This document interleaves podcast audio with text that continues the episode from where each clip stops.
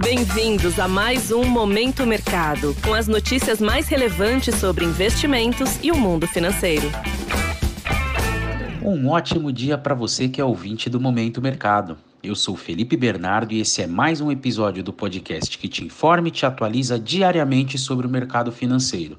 E nessa terça-feira eu trago informações sobre o fechamento de ontem, dia 10 de abril de 2023.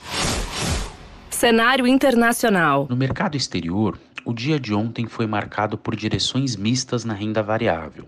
As incertezas sobre a trajetória de juros nos Estados Unidos, que foram reforçadas no relatório do FMI, mantiveram um alerta ligado em algumas áreas do mercado. Alguns setores esboçaram recuperação, como o de bancos, por exemplo, mas diante dessas incertezas, as empresas do setor de tecnologia oscilaram um pouco mais e ontem acabaram contribuindo negativamente para o fechamento, impedindo assim um movimento mais favorável do mercado como um todo.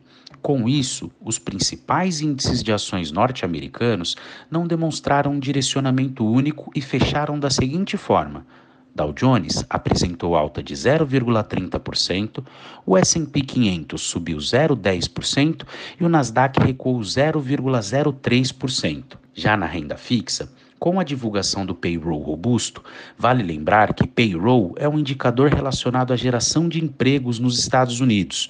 As expectativas por maior aperto monetário continuam elevadas e isso puxa a remuneração das treasuries para cima. Com isso, os principais vencimentos de títulos públicos americanos apresentaram elevação.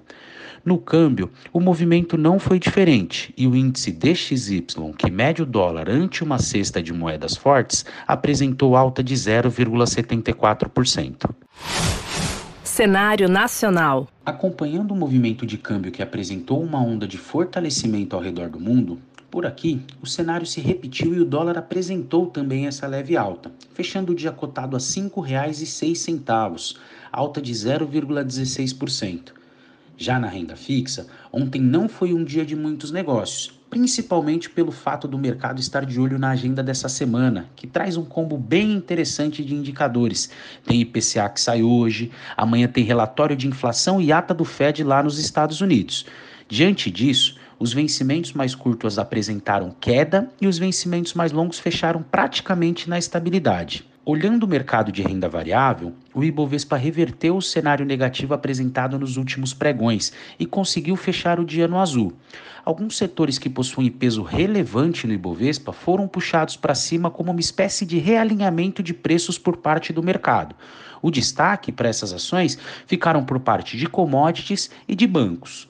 Com isso, o Ibovespa fechou cotado pouco abaixo dos 101 mil pontos, com valorização de 1,02% pontos de atenção. Para o dia de hoje, vale a pena ficar de olho na divulgação do IPCA de março, que sai daqui a pouquinho, e também na viagem da comitiva do presidente Lula, que vai à China, e do presidente do Banco Central, Roberto Campos Neto, que participará de uma reunião no FMI lá nos Estados Unidos. Outro indicador importante para o mercado e que também será disponibilizado hoje será o indicador de vendas no varejo na zona do euro. Dando um giro pelos mercados, Hoje pela manhã, as bolsas asiáticas fecharam majoritariamente em alta após a divulgação dos dados de inflação ao consumidor chinês ter vindo abaixo do que os analistas imaginavam. Já na Europa, as bolsas abriram em alta após o feriado de Páscoa, mas os investidores estão de olho na divulgação dos indicadores de venda no varejo. Enquanto isso, nos Estados Unidos, os futuros de Nova York operam em leve alta, aguardando novas informações sobre a condução da política monetária por parte do Fed. Eu vou ficando por aqui e termino mais um Momento Mercado. Eu agradeço a sua audiência e desejo ótimos negócios e um excelente dia. Valeu! Você ouviu Momento Mercado com o Bradesco. Sua atualização diária sobre cenário e investimentos.